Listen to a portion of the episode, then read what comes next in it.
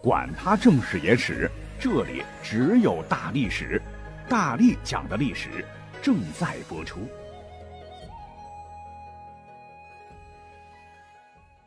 大家好，我是大力丸，请注意一下我们的题目啊！刚刚中华文明五千年的实锤，我们找到了。这个刚刚啊，就是昨天的七月六号，我看新闻的那个刚刚哈。你听这期节目的时候，不知道什么时候了哈，但是以我的时间为准。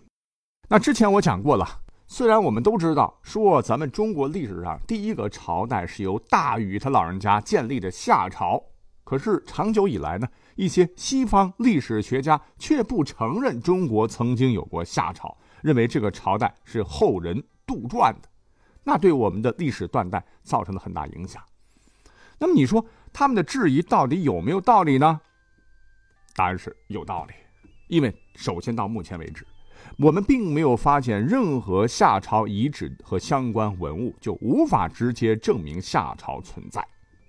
啊，有朋友会说，不是吧？上世纪五十年代，咱们的考古学家不是在洛阳找到了一个古代的都城遗址，命名为二里头文化遗址吗？根据测年结果，遗址年代分布约为公元前一千七百五十年到公元前一千五百年，相当于现有史书记载的夏朝中后期，也是我国当时发现的哈最早的都城遗址。其规模当时堪称为东亚地区的核心，这么直接的证据摆在这儿，咋个不能证明夏朝存在呢？其实遗址是有的，它没有错。问题就在于考古学家并没有从中直接找到证明夏朝存在的人或器物。更没找到任何与夏朝有关的文字，而且这个遗址距离另一个商朝的遗址叫做洛阳偃师商城只有几公里，所以很多专家认为这可能是商朝的遗址也说不定啊。其次就是有点诡异了，那么作为夏朝的继任者，商朝，你猜怎么着？竟然对前朝也没有任何文字记载。说到这儿，有朋友会说：“不会吧？”咱们不是出土了商朝的十几万篇的甲骨文吗？众所周知，甲骨文是汉字的早期形式啊，是现存中国王朝时期最古老的一种成熟文字，最早出土于河南省安阳市的殷墟，属于上古汉语 （Old Chinese），是商朝大约是公元前十七世纪到公元前十一世纪的文化产物，距今约三千六百多年历史。甲骨文因为镌刻书写于龟甲与兽骨上而得名，为殷商流传之书记。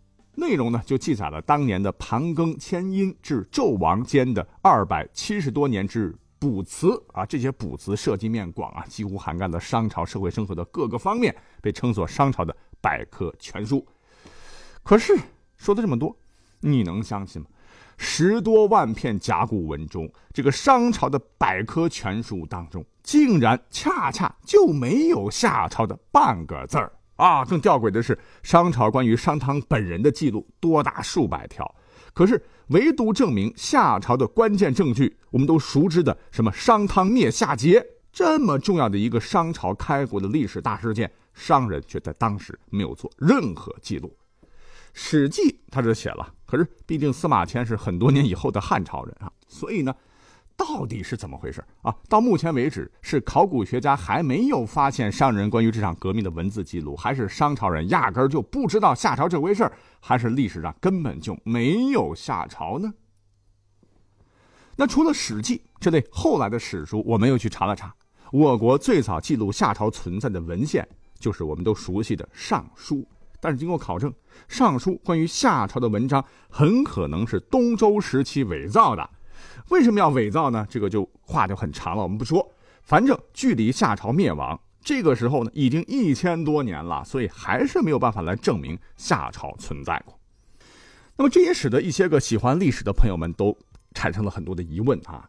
你说都讲中国上下五千年历史，可是你要从商朝才开始算。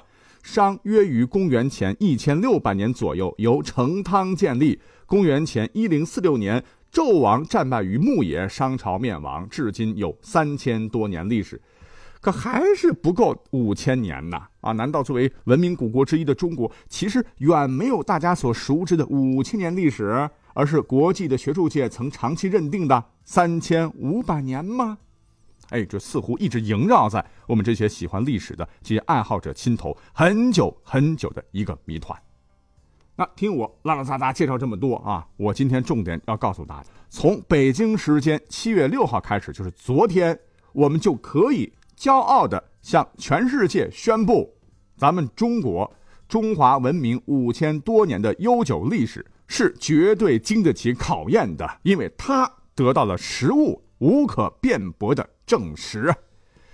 我们去看新闻啊，因为是在北京时间的七月六号下午，在阿塞拜疆首都巴库举行的联合国教科文组织第四十三届世界遗产委员会会议上，随着大会主席叫做阿布法朗加拉耶夫落锤，位于我国浙江杭州的良渚古城遗址成功列入了世界遗产名录。那么，世界遗产委员会认为，良渚古城遗址展现了一个存在于中国新石器时代晚期的。以稻作农业为经济支撑，并存在社会分化和统一信仰体系的早期区域性国家形态，印证了长江流域对于中国文明起源的杰出贡献。请注意，我觉得现在很多历史节目可能忽略了这么一条新闻啊，觉得这无所谓啊。但是大力丸要郑重地告诉大家，这次会议极其极其的重要，必将被永载全球史册。因为这无可辩驳地表明了，我泱泱五千多年的中华文明是有实证的，遗产地的价值以及真实性、完整性，终于得到了世界范围的认可。哎，换句话说，就是中国文明起源和国家形成于距今五千年前，终于得到了国际承认。这不仅呢能极大增强我们全民族的文化自信，更可以向全世界展示中华文明的影响力、凝聚力和感召力。绝对具有极其重要的里程碑的意义啊！那么说到这儿啊，我想各位可能会比较好奇了。你说，良渚文化既然说的这么灿烂，这样悠久，可是问题很多人他还是不了解呀。你大力丸能不能给我们简单介绍一下？啊，当然，所以下面的重点就来喽。要讲良渚文化，我们就先得讲一下这处遗址的大概情况啊。我们先得知道良渚古城遗址位于我国哪里呢？以后你要是旅游参观的话，你得知道去哪里看哈，哪里呢？哪里？哈，你要是回答不出来，就等于上面我说那句话你没听哈。浙江省的杭州市，它具体的遗址就是地处中国东南沿海长江流域天目山东麓河网纵横的平原地带，是太湖流域一个早期的区域性国家的权力与信仰中心。世界遗产申报范围就包括了十四点三平方公里的遗产区和九十九点八平方公里的缓冲区，其中，遗产区由瑶山片区、城址片区、谷口高坝片区和平原低坝山前长堤片区四部分组成。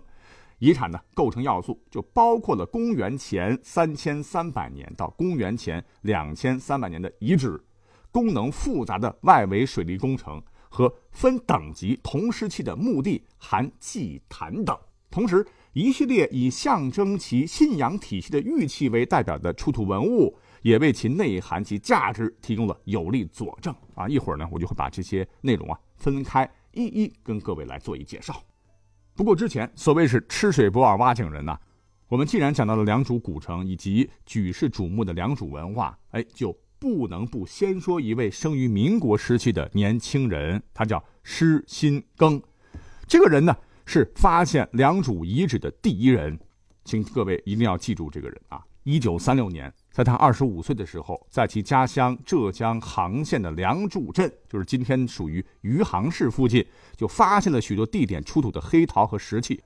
然后进行挖掘，随身呢就投入了田野考古，撰写报告啊。不过天妒英才，年仅二十八岁呢便离开了人间。可正是由于他当年不经意的发现，才正式推开了良渚文明的大门呐。让我们向这位先行者致敬啊！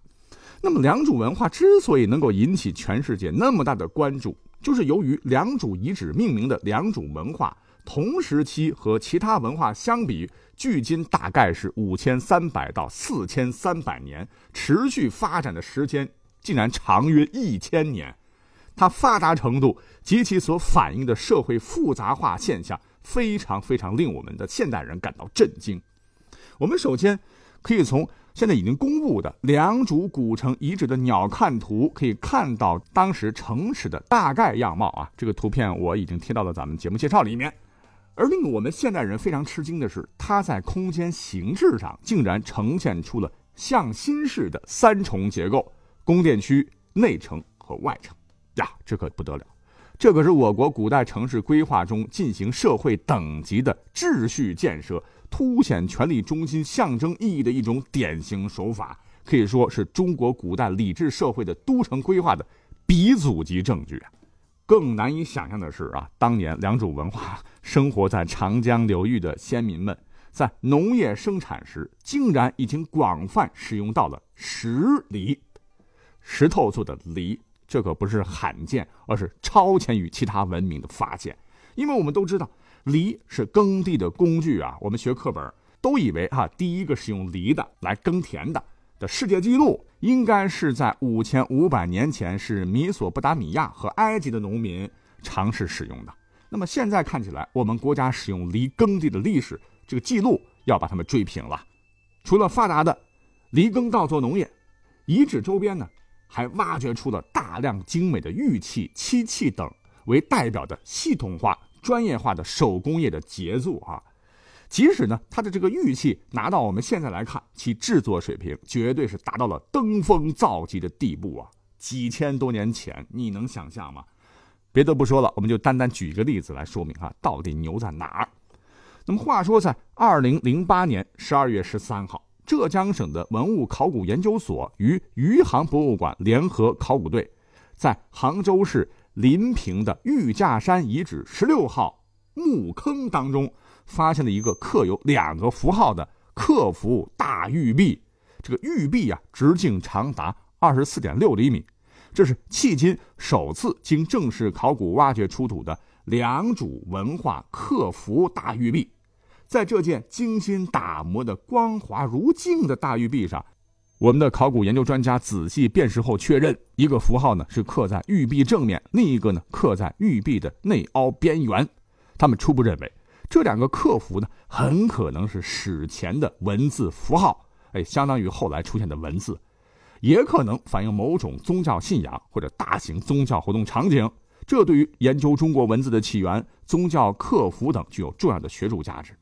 可是，收获还远不止于此。因为要知道，大玉璧发现的这个地点——临平玉架山遗址十六号墓坑啊，是位于今天的余杭经济开发区，在刚才说到的良渚古城遗址以东大约是二十公里处。很多学者就猜测了，说以良渚古城为中心，是由近而远，按等级分别居住着高级贵族、贵族和平民。那么二十里外应该算是比较远了哈？为什么会出现不是普通老百姓使用的？而是贵族老爷们使用的大玉璧呢？原来良渚作为一种先进的文化，是辐射当时整个太湖流域，包括今天的浙北、苏南等大片地区了。如果把良渚文化辐射区域看成是一个国家，发掘出的良渚古城是国的中心，就相当于现在的首都北京。那这个国家很明显还有次一级的中心城市，比方说就像现在的天津、上海一样啊。而这些玉器出现的玉架山，就像当年那样的地位，就相当于现在的天津和上海。哎，这都说明良渚文化以其高度发达的社会生产力、区分明显的社会阶层、统一的精神信仰，或者说是神王一元的权力体系，特别是出现了城市文明等级现象，都表明这一史前文化已经具备了我们都熟知的早期的国家形态。再来，我们都很熟悉的。那个故事吧，是什么？大禹治水，三过家门而不入啊！其实呢，这个故事到现在为止还是一个传说了。可是自从良渚古城遗址被挖掘，人们根据最新的考古发现，哇，了不得了！原来，早于大禹治水时期的良渚地区的水坝，绝对可以算得上是我国乃至世界上最早的治水的水利工程。要知道，咱们国家。这个古代啊，文明灿烂辉煌，人口众多，因而是自古重农啊，举凡水利灌溉、河防疏范，历代呢无不列为首要工作。那么农业在国民经济发展中具有决定性意义啊，而水利就是农业的命脉。以前都说夏朝时我国人民就掌握了原始的水利灌溉技术，西周时期形成了蓄引灌排的初级农田水利体系，春秋战国时期都江堰郑国渠等一大批水利工程完成，促进了中原川西农业的发展，云云等等等等。可是，二零零九年开始，随着良渚古城附近的水坝遗址陆续的被考古工作者们发现，哇，不仅是华夏文明。有了可以比肩古埃及与两河流域的水利系统，也让世界著名的考古学家们都惊叹。就凭这一点，书写人类文明就必须把中国的良渚文明加进去啊！那么，等到挖掘考古工作来到二零一五年的时候，更了不起了，因为发现良渚古城据考证有八座水门和一座路门，这说明什么？说明良渚社会的人们大多依靠水陆交通与外界联系，筑坝形成的水库可以连接周边的水域，连同古城里的河道，构成了十分有效的水陆交通网。哇，我们可以想象，夏之前的良渚人兴建如此大规模的水利设施，他必须要组织大量的人力物力，规划设计也必须的严丝合缝，布局科学合理，一定他们是掌握了可靠的建筑技术。那这些方面无疑都说明良渚文明是何其的发达，由此可以确认，良渚古城以及古城外围大型水利系统乃是中国迄今发现最早的大型水利工程遗址，也是目前已发现的世界上最早的堤坝系统之一。大禹那都什么时候的事儿了哈，值得国人无比骄傲。想到这儿，哎呀，只是可惜了啊，因为诸行无常，胜者必衰。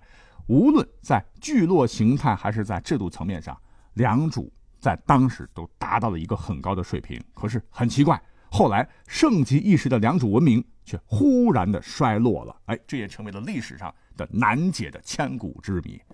那么有人说了，通过考古学和历史文献相对照，专家们发现，在夏朝前期，全球都经历一场大范围的气候突变，引发了史前大洪水。据说呢，玛雅文明也有记载啊。这场自然灾害持续百年呀，淹没了长江中下游的广大地区。良渚人构造的巨大堤坝，最终也没有能够挽救他们的王国。这是其一。还有人说呢，社会关系的失调也是导致良渚文化衰亡的内在原因。比方说，当时的贵族阶层追求奢靡啊，长期把大量的人力物力用在土木工程和奢侈用品上啊，如此大规模、持续不断的非生产性劳动，使得良渚社会不堪重负，就像当年隋炀帝干的事儿一样，最终导致了国家的衰亡、文明的衰落啊，云云。但无论哪种说法吧，其实呢，都需要我们更加多元的、将来科学的去解读。希望真相能够早一天到来哈。所谓是。群丘历历摇青松，众水迢迢绕峥嵘。一泉两渚中华水，十万神州始祖宗。感谢收听本期节目，我们下期再会。